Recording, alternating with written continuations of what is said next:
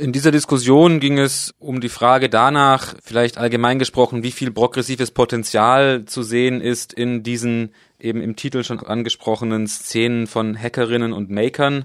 Äh, Maker meint eben Menschen, die mit 3D-Druckern neue Kleinteile produzieren und Hackerinnen eben das ganze Feld von Open Source und Hackspaces und so weiter.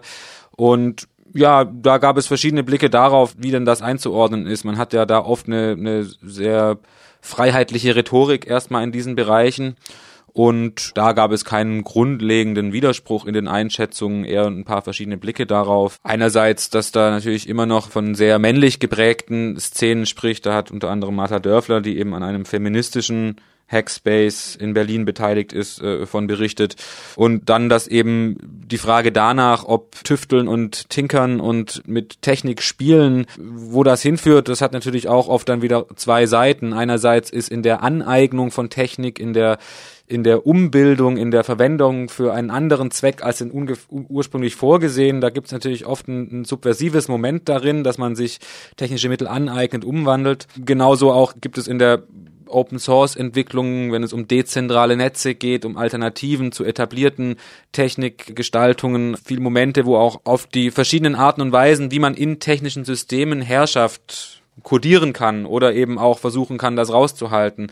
So, um diese Felder ging es viel und dann aber auch natürlich um die, um die Grenzen dessen wiederum, dass oft der Übergang in eine letztlich kapitalförmige Start-up-Kultur ein sehr fließender ist. Also da gibt es auch keinen fixen Haltepunkt, sondern ja, ich glaube, das Ziel war so ein bisschen der Diskussion herauszustellen, wo da die verschiedenen Tendenzen und Potenziale liegen. Herrschaft in technischen Feldern kodieren oder sie raushalten. Könntest du da Beispiele oder ein Beispiel nennen? Ja, also es gibt verschiedene Arten und Weisen, wie ein technisches System mir gegenüber treten kann. Konkret gesprochen, wenn ich mir ein Profil bei Facebook anlege, dann landen meine ganzen Daten an einer Stelle bei einem Konzern, der mit diesen Daten macht, was er machen will, Geld verdienen und mir einen gewissen Zugang zu dem Umfeld dieser Daten gewährt. Wenn ich andererseits mir ein Gegenbild vorstelle, wo meine Daten erstmal bei mir bleiben und ich die teile mit wem ich will, also wirklich nur an meine Freundinnen und Freunde oder wie auch immer. Und ich dazu das Ganze mit Werkzeugen machen kann,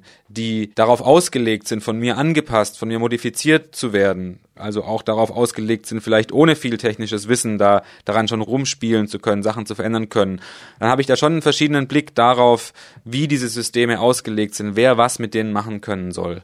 Es gibt, gilt auch in anderen Bereichen. Ich habe neulich von einem Projekt gehört, die digitale Assistenzsysteme für Menschen mit körperlichen oder geistigen Beeinträchtigungen entwickeln wollen, dass also letztlich so mit Tablets oder Smartphones relativ einfache Anleitungen, Schritt für Schritt Anleitungen präsentiert werden können in so einem System kann ich auch sehr gut sehen, wie viel Herrschaft wo darin steckt. Also das ist ja relativ ähnlich erstmal wie das, wie Leute bei Amazon in ihrer Arbeit getingelt und vorangetrieben werden und alles immer weiter verdichtet wird, dass eben immer der nächste Schritt schon da bereit steht und alles überwacht und kontrolliert wird. Wenn ich allerdings dieses Moment von Überwachung und Kontrolle rausnehme, weil das zum Beispiel explizit nicht Teil des Systems ist, dann kann man ja auch sehen, gerade eben Menschen mit bestimmten Beeinträchtigungen kann es auch durchaus mehr an Freiheit bedeuten, wenn ich technische Unterstützung habe. Also digitale Prothese wurde das dann da auch genannt. Also da gibt es durchaus immer eben diese Tendenz, dass ich mit technischen Systemen meine Handlungsmacht erweitern kann, es mir neue Möglichkeiten gibt, ein neues Publikum, neue Einflussbereiche, neue Wirkungsmacht und andererseits damit eben oft auch eine Kontrolle einhergeht, eine Einhegung, eine Festschreibung auf bestimmte Zwecke. Und das kann eben verschieden konfiguriert sein und das ist in, in erster Linie, würde ich sagen, natürlich eine soziale, eine gesellschaftliche Frage der Anwendung von Technik, aber es kann durchaus auch einfließen in die Art und Weise, wie solche Systeme aufgebaut sind. Ist eine Kontrolle vorgesehen? Wer kann was entscheiden, wie was läuft? Bisher ist es ja noch so, um mit Technik souveräner umgehen zu können und sich eben nicht solchen Kontrollsystemen einfach nur zu unterwerfen, muss man ziemlich viel Wissen sich aneignen, muss auch viel Zeit investieren. Wurde das angesprochen? Irgendwelche Möglichkeiten, so einen emanzipierten Umgang mit Technik vielleicht effizienter zu gestalten? Ja, das war gerade in dem Panel zu Hackerinnen, Maker, Revolutionäre durchaus Thema. Gerade Martha Dörfler hatte einiges berichtet, wie sie eben gerade mit ihrem feministischen Hackspace versuchen, da Hürden abzubauen, Wissen zugänglich zu machen für Leute, die sonst oft sich vielleicht eher ausgeschlossen fühlen von diesen Bereichen oder der Zugang relativ schwer ist. Und ähm, das ist sicherlich eine Strategie, die es viel weiter zu verfolgen gibt. Also raus aus dieser Technik ist nur was für Informatikstudenten, also auch gerade in der männlichen Form dann. Und sonst kann man das ja eh nicht verstehen, hin zu einem eher vielleicht auch spielerischen teilweise Umgang damit, weil ganz oft lernt man ja dann, wenn man es einfach mal ausprobiert und macht. Und das hat sicherlich was damit zu tun, mit der Art und Weise, wann und wie viel Möglichkeiten es gibt, das zu lernen. Also wo das vermittelt wird, wo eben gerade Hackspaces und offene Räume, in denen sowas möglich ist, eine, eine, eine große Rolle spielen. Als auch dann die Art und Weise, wie eben technische Systeme darauf ausgelegt sind, damit rumzuspielen. Also da bin ich auch in meinem Input bei der Konferenz kurz darauf eingegangen. Es gab zum Beispiel in den 90ern im frühen Internet so eine, so eine Szene, wo es sehr üblich war, dass jeder sich irgendeine Homepage gebastelt hat, ähm, wo, sagen wir mal, das notwendige Wissen es war nicht bei null, aber es war auch noch in einer gewissen Hinsicht überschaubar. Wer das wollte, konnte das machen. Und dann kamen die großen Dienste, wo man sich seine Website in, in, in, in Web-Oberflächen zusammengeklickt hat. Das war zwar noch einfacher, andererseits fand da deutlich weniger Wissensvermittlung dann statt damit. Und sagen wir mal, in diesem Spektrum gibt es durchaus neue Initiativen, wo die Idee ist, wir wollen die Sachen aber auch wieder einfach zugänglich und hackbar machen. Also wo man auch wieder bei der Frage ist, wie weit so eine Lernbarkeit auch in den Systemen einkodiert ist. Dadurch, dass ich Facebook benutze, kann ich, wird es mir nicht nahegelegt zu verstehen, wie Facebook äh, funktioniert. Wenn ich vielleicht auf einem kleinen, dezentralen sozialen Netzwerk mir mein Profil bastel, ist es schon etwas näher daran zu verstehen, auch wie das Ganze funktioniert.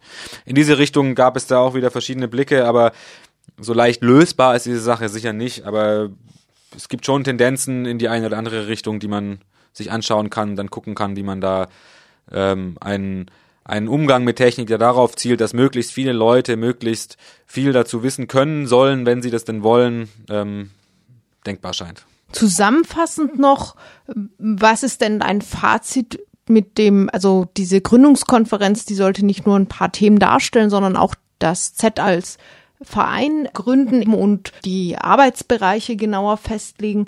Wie geht's jetzt da weiter? Oder was sind die drängenden Themen, an denen jetzt gearbeitet werden muss? Ja, am zweiten Tag der, der Konferenz fand eben genau dazu ein, ein Workshop statt, äh, was jetzt mit diesem Zentrum für emanzipatorische Technikforschung denn passieren soll. Und ähm, was man davon mitnehmen kann, ist, glaube ich, dass die Grundidee dieses Sets schon ist, äh, sich äh, in der Öffentlichkeit zu bewegen. Also man, man will nicht nur ein ein Netzwerk von WissenschaftlerInnen in ihrer Blase sein, sondern als linker Think Tank nach außen treten. Welche Formen das dann konkret annehmen wird, wird sich zeigen. Auch sicherlich davon abhängig, wie viele Menschen da, wie viel dabei sind. Aber die Idee ist einerseits in, in öffentliche Debatten zu intervenieren und ansprechbar zu sein, wenn es um Technik geht, um Industrie 4.0, wo ja zum Beispiel auch sehr viel Thema ist, aber auch doch ein naja, oft recht einseitig von der Industrie bestimmter Blick die öffentliche Debatte dominiert. Andererseits will man auch eben GewerkschafterInnen Organisierungsprozesse von ArbeiterInnen unterstützen mit Know-how, mit Wissensvermittlung, mit möglicherweise auch einer anderen Form von Forschung, wo man die Ergebnisse der Beforschung von zum Beispiel Digitalisierungsprozessen auch wieder in gewerkschaftliche Organisierungsprozesse zurückträgt, dass man da also nicht völlig außen steht und nur Wissen abschöpft sozusagen, sondern das auch wieder zurückträgt. Also diese Übersetzungsarbeit zu leisten und da sich Formen dafür zu überlegen, das habe ich so mitgenommen, dass das ein großes Thema für das Z sein wird.